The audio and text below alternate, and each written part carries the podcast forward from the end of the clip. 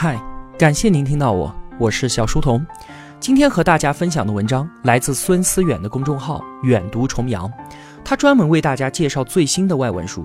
因为啊，我是英文盲，所以我要了解那些爆款外文书，主要就是通过蔡书腾、万维刚、孙思远他们。这一次啊，孙思远介绍的这本书，今年年初就在美国掀起了阅读狂潮。亚马逊上，他获得了四点九分的超高分数，百分之九十四的人都给这本书五分的满分。它叫做《我刀枪不入》，作者大卫·戈金斯把他一生最不堪、最痛苦以及最辉煌的故事都写在了这本书当中。孙思远称他为地表最强硬汉。在新的一年，我相信很多同学都有愿望，都有对自己的期许。可是为什么我们立下了那么多誓言，听了那么多道理，可是依然过不好这一生呢？一会儿啊，当我们一起听完了这个男人的故事，我想这个问题从此就不会再困扰我们了。因为你的人生就算再低谷，也不可能比他更加差劲；而你的人生就算再巅峰、再彪悍，在他面前也会自惭形秽。孙思远的这篇文章题目叫做《从体重两百七十斤到海豹突击队之王》，他只做对了一件事。在公众号本期图文的最下方点击阅读原文，就可以看到远读重阳的这篇文章。那话不多说，现在我就为您分享。因为内容太多，所以我要语速加快，才能够在三十分钟的上线时间把全部内容说完。接下来我会用第一人称的视角带你走进这个美国最牛草根硬汉的传奇人生。一九七五年，我出生在纽约州水牛城的一个黑人家庭里。虽然我们是黑人，但我们家可有钱了。我有个哥哥，比我大四岁。一家四口住在一栋两层四间卧室的房子里，后院有一个菜园，还有一个车库，里面有一辆劳斯莱斯和一辆奔驰。没错，在外人的眼里，我们就是快乐幸福的一家。我们住的那条路名字特别好听，叫做天堂路。可是，在我眼里，它却是地狱。魔鬼就是我爸爸。自打我上小学开始啊，我上课的时候总在睡觉，不是因为我不想听课，而是因为我整宿整宿的在工作。我最害怕的是体育课，再热的天我也不能够穿短袖，因为不想露出我伤痕累累的身体。站在操场上的时候，我就在想，现在多好啊，最起码在这儿我是安全的，他打不着我。在外人眼里，我爸爸是一个成功的商人。二十来岁的时候，他就拥有了可口可乐公司地区分销特许经营权。后来，他开了水牛城第一家室内旱冰场。十多年之后，当他三十六岁的时候，他遇见了一个十九岁的少女。没错，这就是我妈妈。妈妈给他当牛做马，还给他生下了两个儿子，或者说是两个奴隶。我们三个每天晚上都要去他的旱冰场给他打下手。哥哥在前面做爆米花，而我在后面擦鞋。开门之前，我得举着一个长长的拖把，把整个地板擦上两遍。那个拖把足足有我两个高。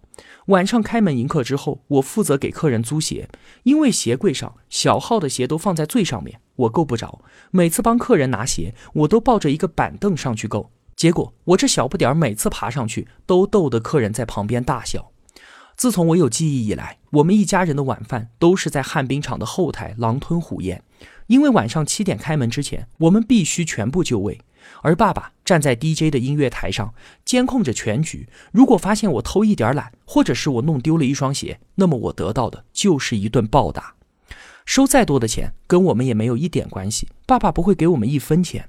到了深夜打烊之后，我要做的事情是从满是粪便的厕所里面捞出血乎乎的卫生棉条，把男女厕所里面残留的大麻烟雾排走，把已经变黑的口香糖从旱冰场地上给刮掉。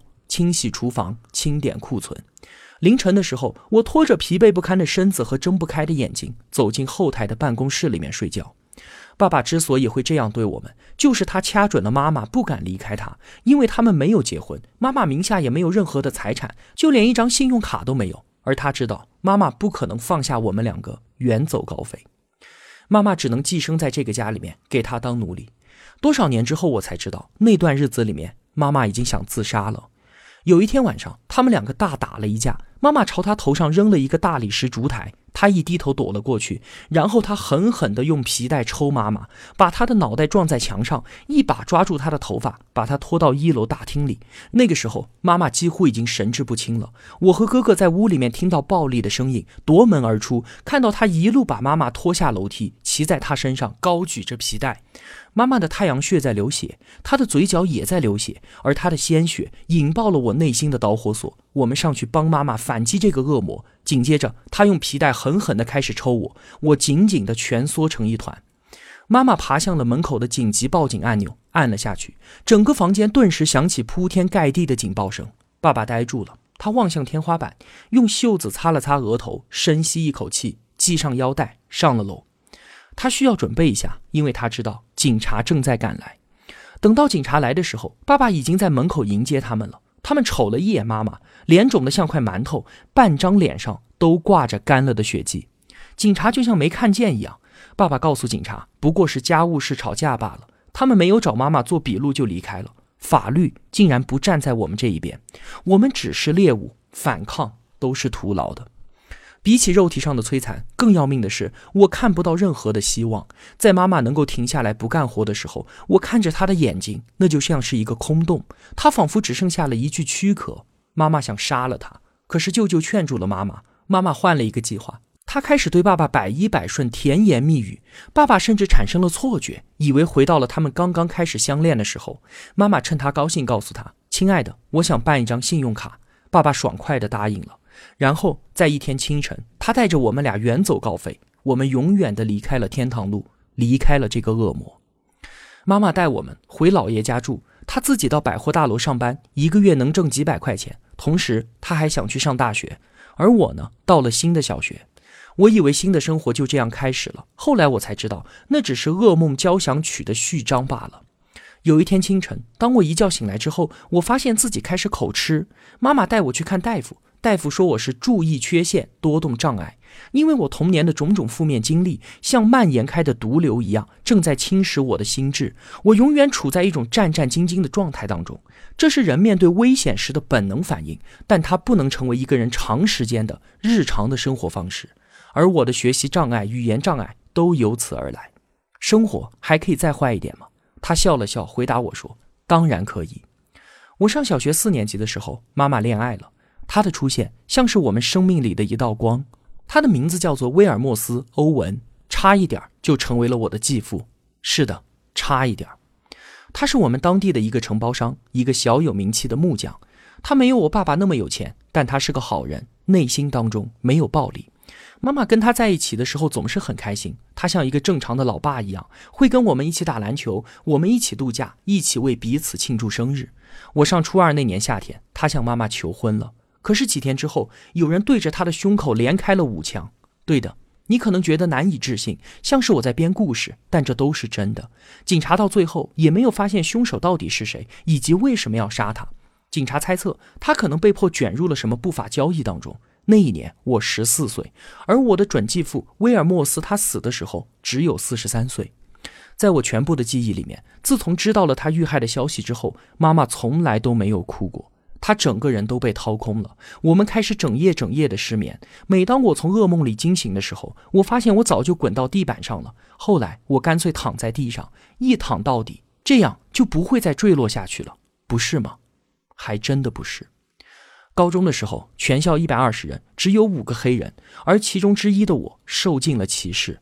每个人的练习册上都写好了名字再发下来。而当我拿到册子的时候，封皮上面除了我的名字，还有一行醒目的大字：“黑鬼，我们要杀了你。”十六岁那年，姥爷给我买了辆车，那是我开车上学的第一天。放学的时候，我发现副驾驶的窗户上被人用油漆喷上了大字：“黑鬼。”没有人待见我，我应该对抗所有人吗？我不能。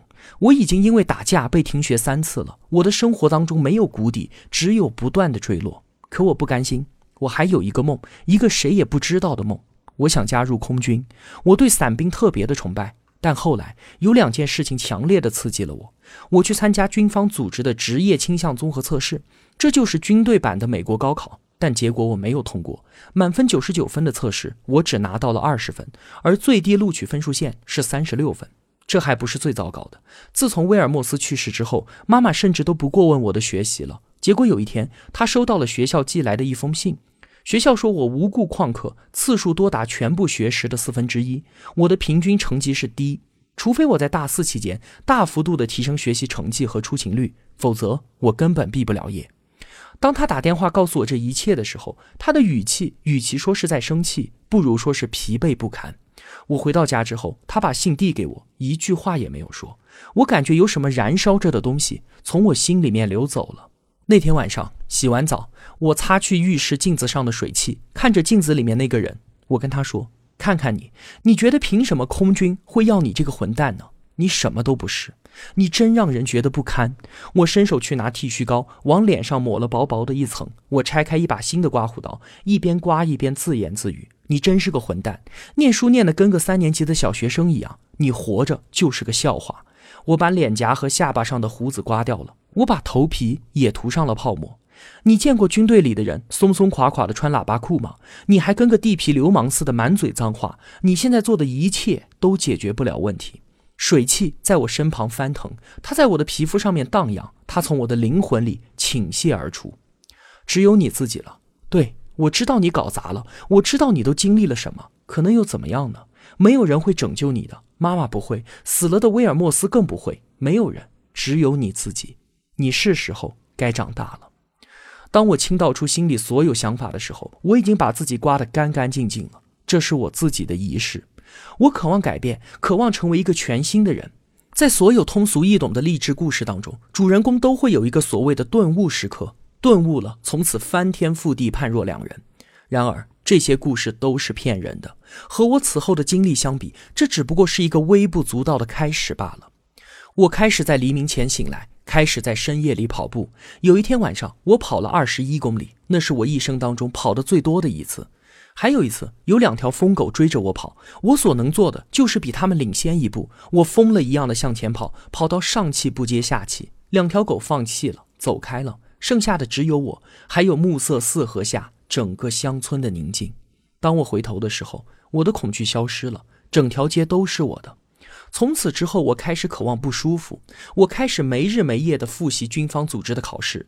当我第二次挂掉的时候，妈妈知道我是认真的，她给我请来了辅导老师。第三次考试，我通过了。可能很多人会认为，航空巡逻队的四年生涯是我人生的转折点。不，其实我比之前更加的废柴了。四年前，我十九岁，体重一百五十八斤，而四年之后，我的体重飙升到了两百七十二斤，我连弯腰都费劲了。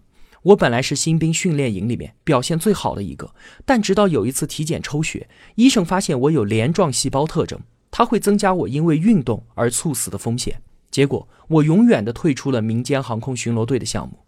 我觉得自己像是一个逃兵，我想在健身房和餐桌上埋葬我的耻辱。从此，锻炼和吃饭成了我全部的生活。我的一顿早饭是八个肉卷、六个鸡蛋、半斤培根、两大碗的水果麦片。哦，对了。还有一盒甜甜圈和一杯巧克力奶昔。我在空军最后的那些日子，体重长到了两百三十斤。在我离开之后，这样胡吃海塞的生活让我的肥肉暴涨到了两百七十多斤。我想成为一个大块头，因为这样那个渺小不堪的我就可以躲在这个大块头里面了。我像一个废人一样的窝在家里。有一天我在洗澡，突然听到电视里面的声音，那讲述的是海豹突击队的纪录片。我裹着毛巾坐在沙发上看了三十分钟，一动没动。我看着那些男人在泥泞的障碍跑道上面奔跑，在沙滩上面顶着原木奔跑，在冰冷的海浪中颤抖，汗流浃背，痛苦不堪。我目不转睛地看着，我越发的确信一件事儿，就是在这些痛苦里埋藏着我想要的答案。海豹突击队有着我所不具备的一切。我再一次清醒过来，它唤醒了我内心的渴望，去加入一个精锐的特种作战部队。它复苏了我沉睡的每一个细胞。接下来的三周里，每天我都会给海军的现役征兵人员打电话。我打了全国各地的办事处，结果是所有人都拒绝了我。当地的一个招聘办公室对我产生了兴趣，他想要见我。当我走进屋的时候，他们当着我的面笑了。我太胖了，在他们眼里，我只是一个妄想家。我站到秤上，看着墙上钉着一张体重表。以我现在的身高，海军最大允许的体重是一百七十三斤。他们拍拍我的肩膀，让我面对现实。我要在三个月不到的时间里面减掉九十六斤的肉，我还要在五周的时间之内重新参加全部的考试。我需要燃烧，不能再等了。我系好鞋带，把奶昔扔进垃圾桶。我已经有一年多没有跑步了。我在凌晨四点半醒来，把考试教材绑在我的动感单车上，一边流汗一边学习两个小时，然后又跳进游泳池游泳两个小时，去健身房卧推、斜推五到六组，每组一百到两百次，然后我再次回到静止的自行车上两个小时，晚饭后又是两个小时的自行车骑行，最后上床睡觉，醒来之后再来一遍。十天之后，我掉到了二百二十七斤，可以开始做俯卧撑和引体向上了。有一天，当我在健身房里做了三个小时的训练之后，我感到精疲力竭，浑身酸痛。一组引体向上，我本想做十二个，可是做到第十一个的时候，我放弃了。吃完晚饭，我一边开车一边嚷嚷着骂自己：“戈金斯，你想干嘛？你想抄近路吗？没有捷径给你抄的。”于是，我回到了体育馆，为了那一个偷懒没做的，我把整个引体向上训练重新做了一遍，两百五十个。隆冬时节，我每天跑步十公里，骑自行车三十二公里，游泳超过三公里。我把海豹突击队新兵第一阶段训练的距离都乘以二。我知道，一般会有一百九十个人参加训练，而只有大约四十个人能够坚持下来。我不想成为那四十个人当中的一个，我要成为最好的那一个。先生们，欢迎来到地狱州。教官上下打量着我们，接下来我们要接受四十八周的训练。具体训练什么？先跟你说说开胃小菜吧。在最初三周的训练当中，我们必须在十分钟之内徒手攀爬一根十米高的垂直绳索，通过设有重重关卡的六百米长的障碍训练场，并且在三十二分钟内在沙滩上跑完六点四公里。我们几个人一组，要在海滩上搬运一百四十斤重的原木。我们扛着它，不是在走，而是在跑。我一边跑一边吐血，其实是带着血的鼻涕从我的鼻子和嘴里面流出来。教官时不时把我揪出来，让我在旁边坐一会儿。他以为我要挂了，但其实我还好。我们还要躺在浅滩上，整个人浸泡在十四度的冰冷海水里，任由海浪和泥沙冲刷，直到从头到脚被黏湿的沙子包裹起来，故意让沙子进入我们的耳朵、鼻子乃至身体外露的每一个孔。我们把它称之为海浪酷刑。每两轮酷刑之间的休息间隔，大家都会聚在一起，靠着同伴身体残存的热量取暖。其实他们都在瑟瑟发抖，而我不仅没有凑过去，甚至没有一点抽搐和颤抖。随着夜幕的降临，气温急剧下降。泡在海水里，我们每个人都能够听到浪花在头顶翻腾。我们不小心吞下的海水在肠子里面翻滚，我们的牙在打颤。当你感到又冷又有压力的时候，大脑根本没有办法理解接下来的一百二十多个小时你是怎么挺过来的。五天半当中，我们几乎没有睡觉的时间。每一个想要成为海豹突击队成员的人，在第一次冲浪酷刑之后，都会问自己一个简单的问题。我为什么会在这儿？因为没有人逼我们必须要成为海豹突击队员，我们不是应征入伍的，成为他是我们的选择，这是自愿的折磨。教官带过一波又一波的新兵，他清楚这一切，所以他没过两天就不再冲我们大喊大叫了，他变得像一个忧心忡忡的大哥哥一样，开始安慰我们，对我们嘘寒问暖。没错，这就是他为那些准备放弃的人所投掷的诱饵，他夺走了那些屈服者的灵魂。因为他们回答不了这个简单的问题：我究竟为什么要在这儿？我很清楚这个答案，可是我却倒下了。在患了双侧肺炎之后，我接受了医生的检查。我曾经三次违抗医生的命令，我想要留在三二零班的战斗行列当中，但是教官们最终把我逼回了军营。他们让我重新去参加下一班二三幺班的全部训练。是的。第一次我没有成功，但我同样没有放弃。即便参加下一班，我也没有完全从肺炎当中恢复过来。我的肺里仍然挤满了粘液，每次咳嗽都让我颤抖，听起来就像是有一个耙子在刮我的肺泡一样。但我依然挺过来了。我明白，所谓的地狱周不过是一场心理游戏。教官们根本不是在找什么最强壮的运动员，他们是在寻找最坚强的心灵。最终。一百五十六个人参与训练，只有二十五个人成功通过，而我则是其中一员。之后的训练就没有什么好说的了。结束的那天，我们这一届所有毕业生穿着纯白色的礼服，在妻子儿女的见证下，光荣的毕业了。成为海豹突击队历史上第三十六位黑人毕业生，这当然是一项成就。但是我挑战艰难险阻的探险之旅才刚刚开始。二零零五年，我的几个兄弟在阿富汗的一次直升机坠毁事故当中丧生了。我想为他们的子女提供大学的助学金，所以我决定通过参加比赛为特种作战勇士基金会筹募资金。于是，我开始了自己的长跑生涯。我看中了一个叫做“恶水幺三五”的比赛，它被称为全世界最艰难的十项比赛之首。从加州位于海平面以下八十五米的死亡山谷开跑。一直跑到海拔两千五百四十八米的惠特尼登山口结束，全程两百一十七公里，因为相当于一百三十五英里，所以这个项目叫做恶水幺三五。比赛时刻都是选在七月份的时候举行，因为那个时候天气最热，当地气温五十四摄氏度。我要去参加的就是这个，结果主办方一上来就给了我一记闷棍。你说什么？你是海豹突击队的？没用的，去。先跑个一百六十公里，你再来找我。周末圣地亚哥，我没有经过任何的训练。当我跑过八十公里之后，对你没听错，八十公里。八十公里之后，我开始神游，痛苦一浪接一浪的钻心上涌，我的大腿像是灌了铅。又过了几英里，我的肺开始出现问题，我吐出一团褐色的粘液，喘不上气来。我从来都没有跑过一百六十公里。人类历史上有谁在毫无训练的情况下尝试过这么愚蠢的事情吗？那个简单的问题一遍一遍地冲击着我出现幻觉的脑海。你为什么要这样对自己呢？一百一十公里的地方，我冲上了一个两米多的斜坡，我踉跄着用手指尖触地，差一点人仰马翻。我咳嗽连天，肚子里搅成一团。我知道崩溃就要来临了。白色袜子上沾满了脚指甲破裂、水泡破裂以后留下的血块。一百一十二公里的时候，我的肚子咕咕地叫着。我低头一看。血尿顺着腿往下流。我在没有训练的情况下，用十二个小时跑了一百一十二公里。我当时还不知道自己的脚已经因为应力性骨折出现了裂痕。四个小时之后，已经凌晨两点，我跑了一百三十公里。我的步伐继续放慢，而且越来越糟。就在那个时候，我终于意识到，这场战斗不是为了我的战友，更不是为了他们的家属，这些都不能帮助我跑完最后的三十公里。是我把自己推到了毁灭的边缘，都是关于我自己。我愿意承受多少痛苦，我能够承受多少，我必须付出多少。如果我想成功，我就必须为自己而战。这场战斗本身，它就是奇迹。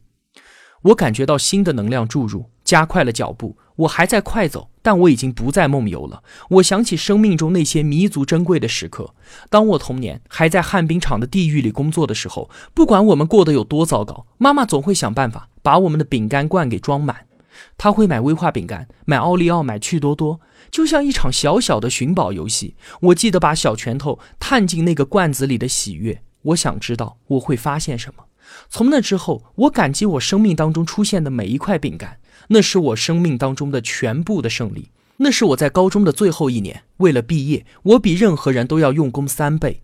那是我大四的时候通过军队测试，那是我在不到三个月的时间里面减掉了一百斤，那是我以全班第一的成绩从海豹突击队毕业，那是我成为陆军游骑兵学校的荣誉士兵。那些都不是什么外在的荣誉，那都是我战胜我自己的时刻，那是我捧在手心里舍不得吃掉的饼干。当我的脑海里涌上这些回忆，不知不觉间，疼痛开始消退，我的步伐加快了，我开始摆动双臂，迈开大步。我不会神话这一刻。没错，我骨裂的脚还是血淋淋，还是满是水泡。我的脚趾甲几乎从每一个脚趾上面脱落。我在痛苦而狰狞的跟时间赛跑，但我不再害怕，也不再梦游。一个半小时之后，我跑了一百四十五公里。又过了一个小时，一百五十二公里。在几乎不间断的跑了将近十九个小时之后，我做到了。我的比赛终于结束了。我的视线开始模糊，脚上有一种温暖的感觉。低头一看，发现他又在流血。妻子焦急的想直接把我送进急诊室，但是我想回家。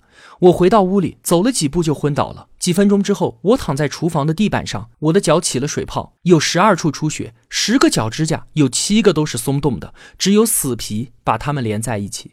妻子拖着我爬进了浴缸，开始放热水。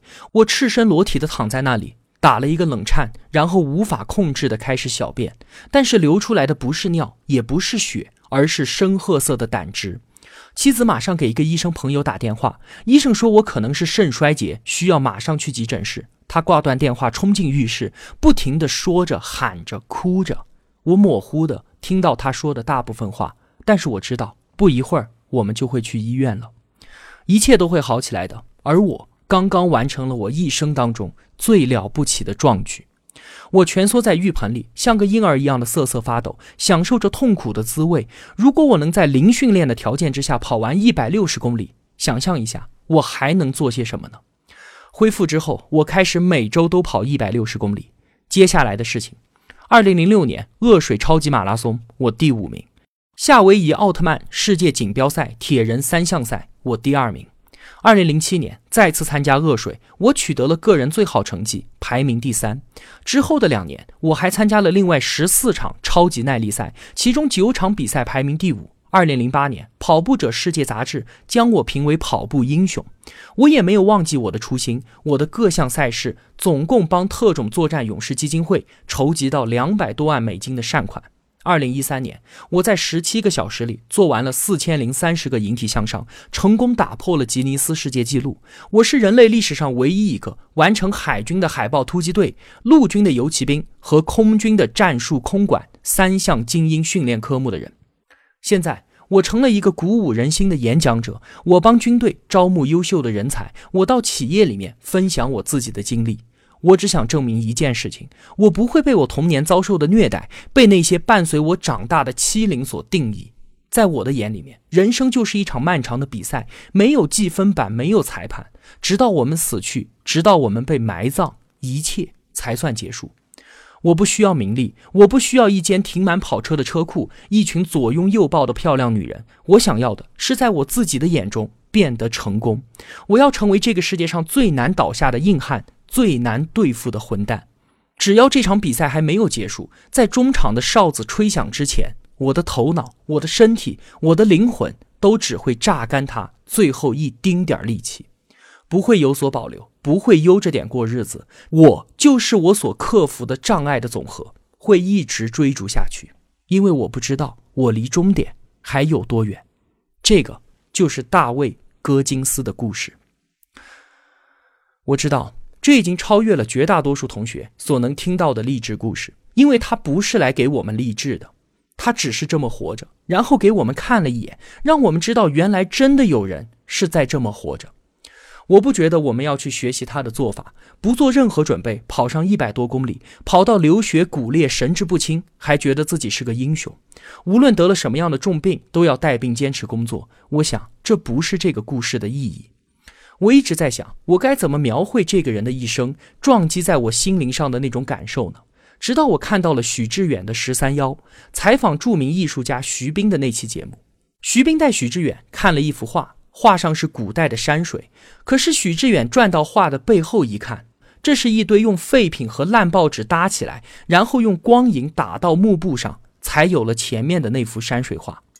我想，这就是大卫·戈金斯的一生。当我们认识他，知道他这个人存在的时候，他已经变成了那一幅得体的山水画。他正穿着英姿飒爽的白色制服，给他的新书拍封面照。而只有我们翻开了这本书，我们绕到了他的背后，我们才看见那个三百斤的黑人胖子，我们才看到了他流过的血汗，他所承受过的一切不堪。戈金斯，他终是把自己当成了一件作品，为此。他宁愿粉身碎骨、满身污秽，也在所不惜，死而无憾。我记得十年前，当我读到明朝那些事儿的结尾的时候，我看到了那句影响我一生的话，这就是大卫·戈金斯一生的写照。成功的标准只有一个：按照自己的方式去度过人生。海到无边，天作岸；山登绝顶，我为峰。好了，这就是。今天我要与您分享的故事，我是小书童，我在小书童频道与您不见不散。